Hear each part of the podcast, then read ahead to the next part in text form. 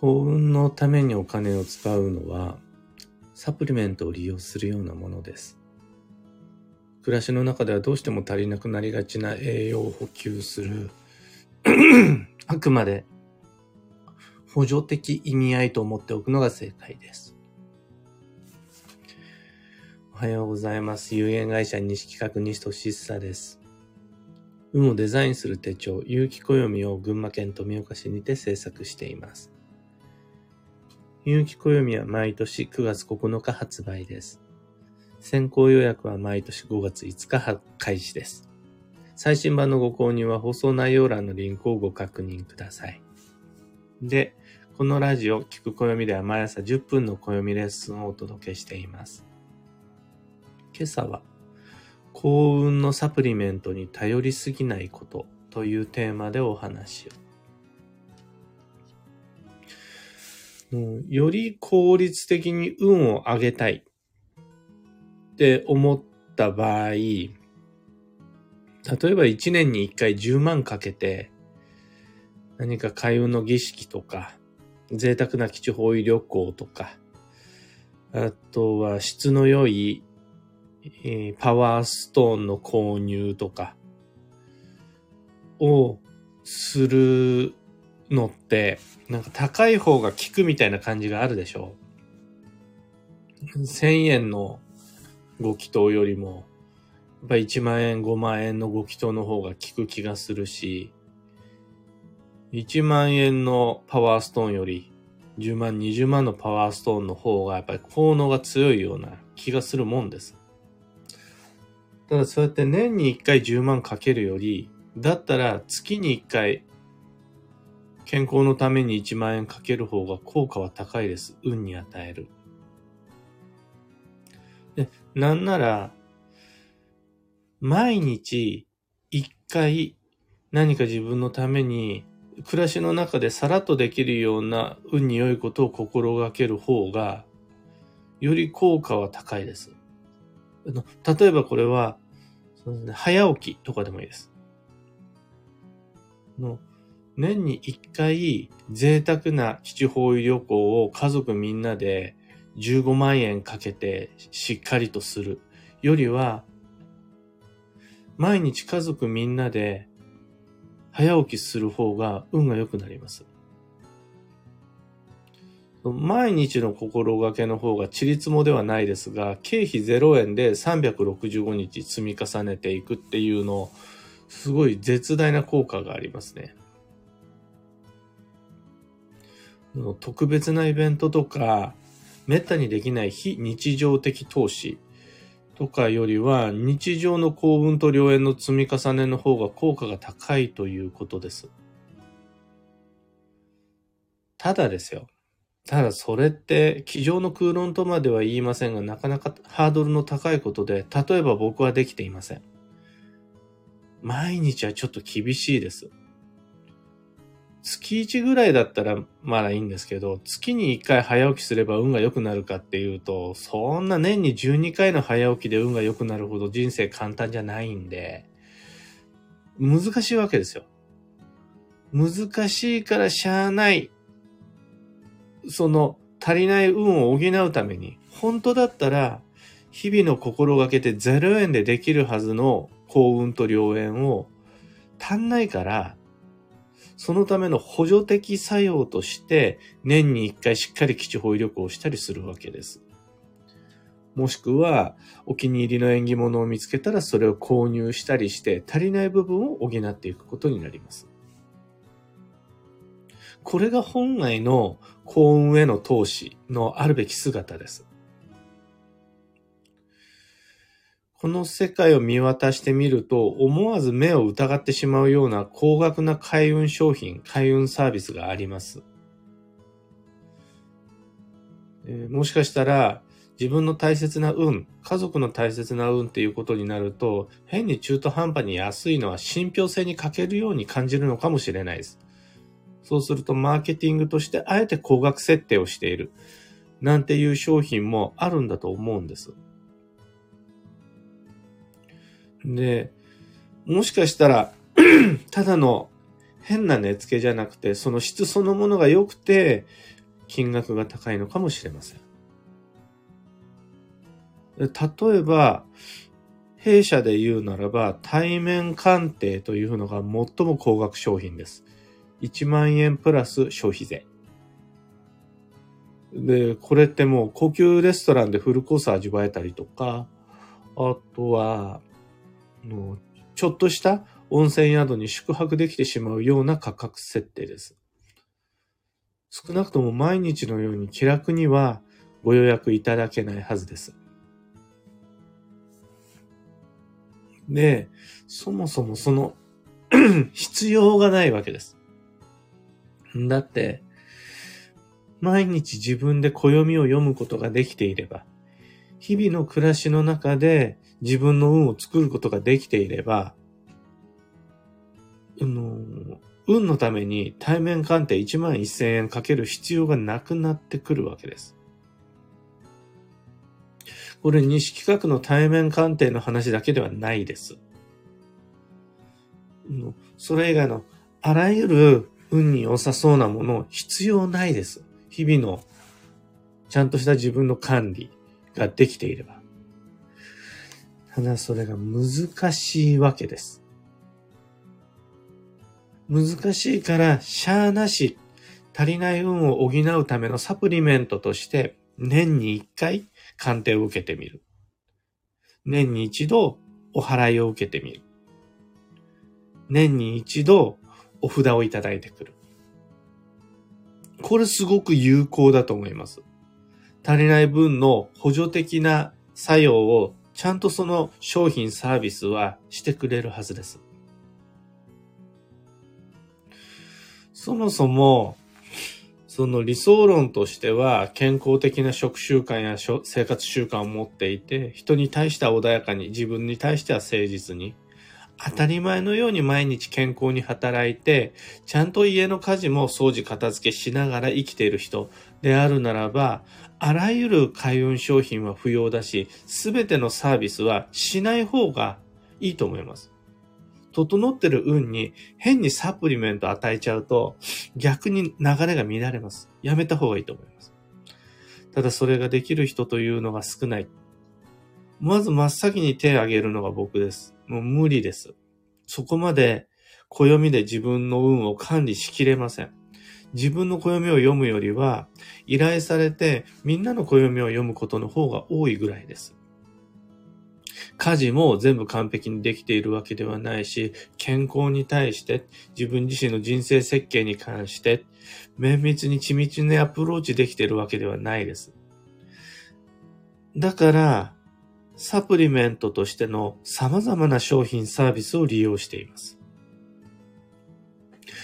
この感覚で、いろいろな幸運と良縁の商品を利用してもらえると、人の運はちゃんと良くなるはずです。どうしても僕たちは足りないから、運と縁が。そうすると、サプリが必要になる場面が暮らしの中でポンポンって出てくるわけです。そうすると、まあ、週に一度は暦を開いたり、半月に一度は基地方位に、半年に一度は基地方位に行ったり、もしくは年に1回、2年に1回、3年に1回鑑定というサービスを受けたり。もうこれめちゃくちゃいいことだと思います。念のため、もう一回だけお伝えすると、この世界にある開運商品や開運サービス、西企画の対面鑑定が、高額だろうが価値あるものっていう話ではないんです。それらよりも日々の暮らしの中での積み重ねの方がはるかに効果的だし価値もある。ただ、効果的で価値があるものっていうのはなかなかそれ、言うほどに実行は難しい。難しいから暮らしの中で足りなくなっちゃう運がある。その足りない部分を補うときに、例えばお守り、お札、基地方位旅行、基地時期の何かしらの始まり終わり、宝くじミッション、土曜デトックス、それらが有効だっていうお話です。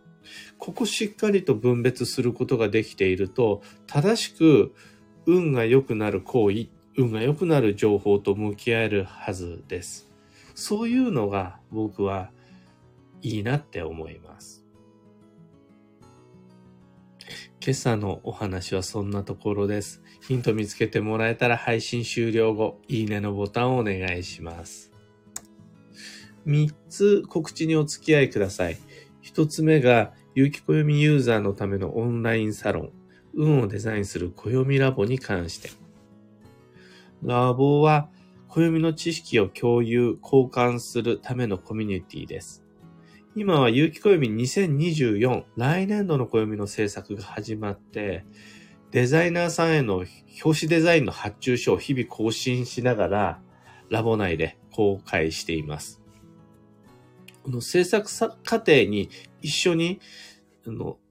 まだ何もできていないゼロのタイミングから一緒に触れてもらうことで、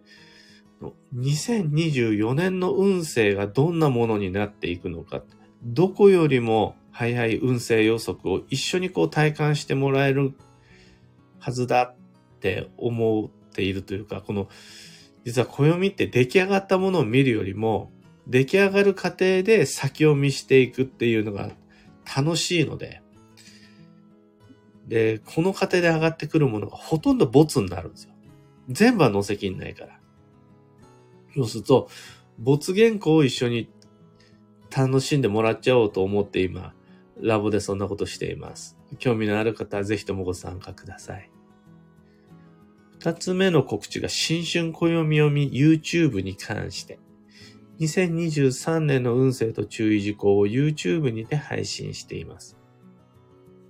今年12ヶ月の行動計画を完成させるヒントを見つけてもらえますように。三つ目の告知が東京鑑定会に関して、月に一度第4水曜日に東京の青山にてお待ちしています。対面鑑定をご希望の方は年間スケジュールをご確認ください。サロンも新春暦読みも東京鑑定会も詳細のリンク先は放送内容欄に貼り付けておきます。さて、今日という一日は2023年2月の15日水曜日。助走の2月ではあるけれど、寒いとやっぱり運は動かしにくいです。そうすると、まず最初に僕たちがやるべきことは、体を動かし、足を踏み出し、とにかく前に動く、がむしゃらな努力ではなくて、まず心と体をあったかくすることです。あったかい飲み物を飲んだりとか、お部屋あったかくしたり、マフラー巻いたりとか、そういうのが有効です。助走の2月。今日の幸運のレシピはキムチ。これは発酵食品プラス保存食品が基地です。その点お漬物、その植物性の乳酸菌発酵の保存食品はめちゃ有効です。今日のキーワードは中立。偏らず中間に立つ。その心はの中間、中立、真ん中っていうのは、どっちつかずとか、その場から一本も動かないということではなくて、右の人の話を聞いたなら、左の人の話も聞いてみよう。上を一回試してみたなら、下も一回だけ試してみよう。どちらか一方のみを選ばずに、両方に触れてみよう。これが中立、中間となります。以上、迷った時の目安としてご参考までに。ところで、毎朝スタンド FM から配信しているこのラジオは、Spotify、Amazon Music、Audible など、その他のメディアでもご聴取いただけます。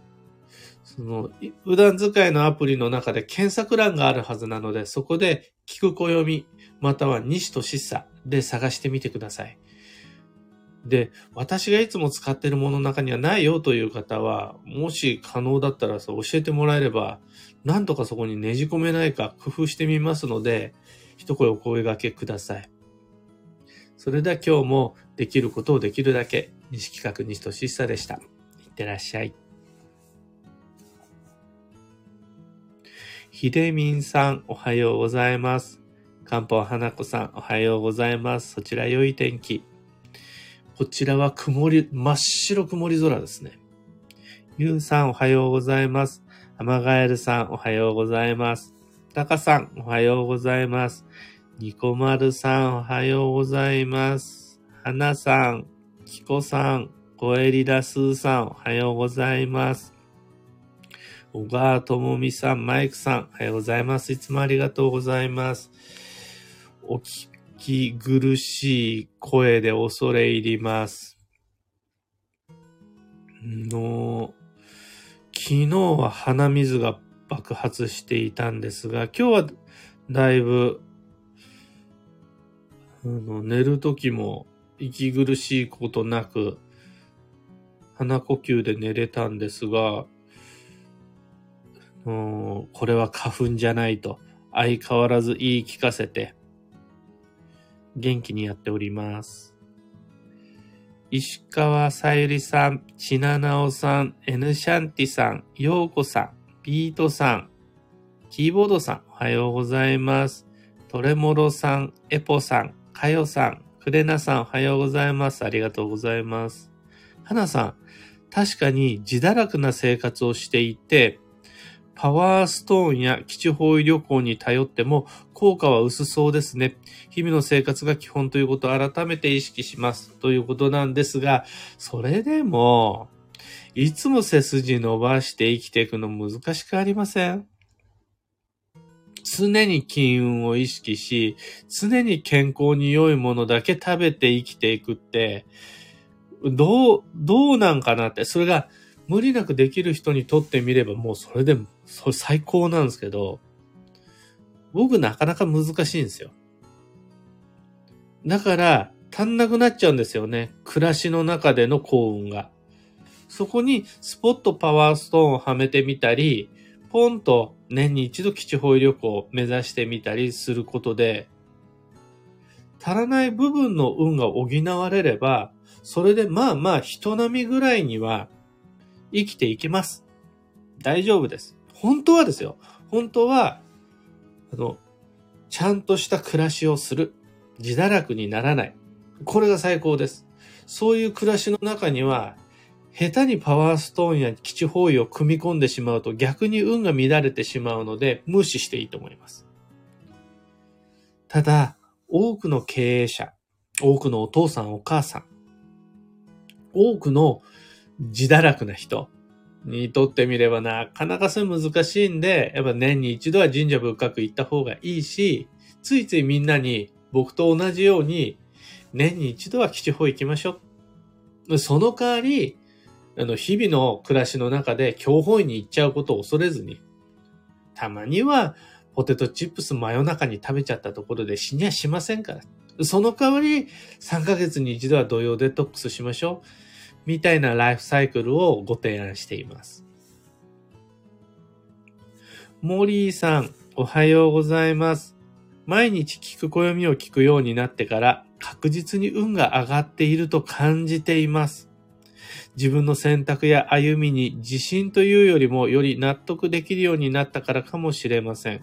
暦を聞いたり、開いたり、閉じたりするようにメリハリのある日々を送れるようにしたいなと思います。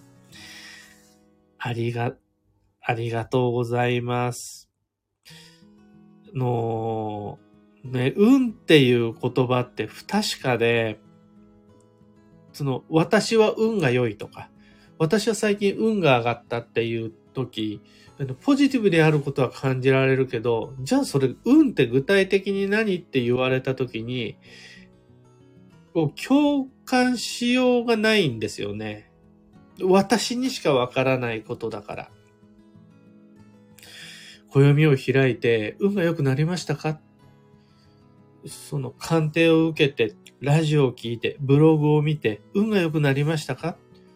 って聞いても、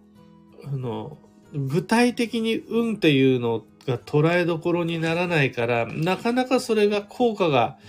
自覚できないなっていうのがあって、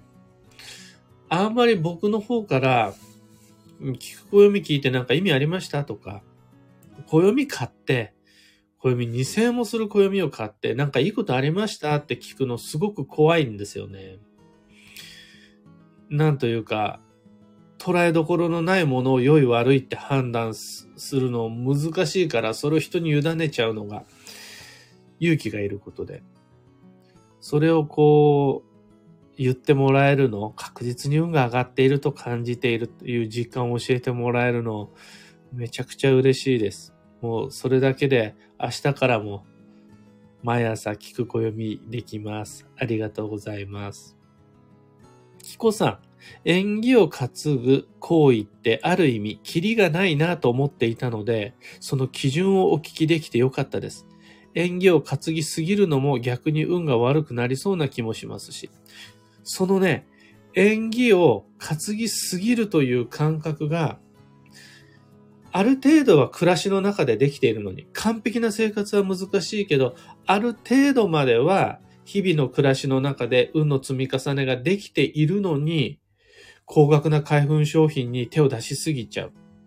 もう毎日のように占いにお金を使っちゃうっていうのが逆効果になるんですよ。あの、ちゃんと日々の食生活がしっかりしているのに、ガブガブサプリメント取るのと一緒です。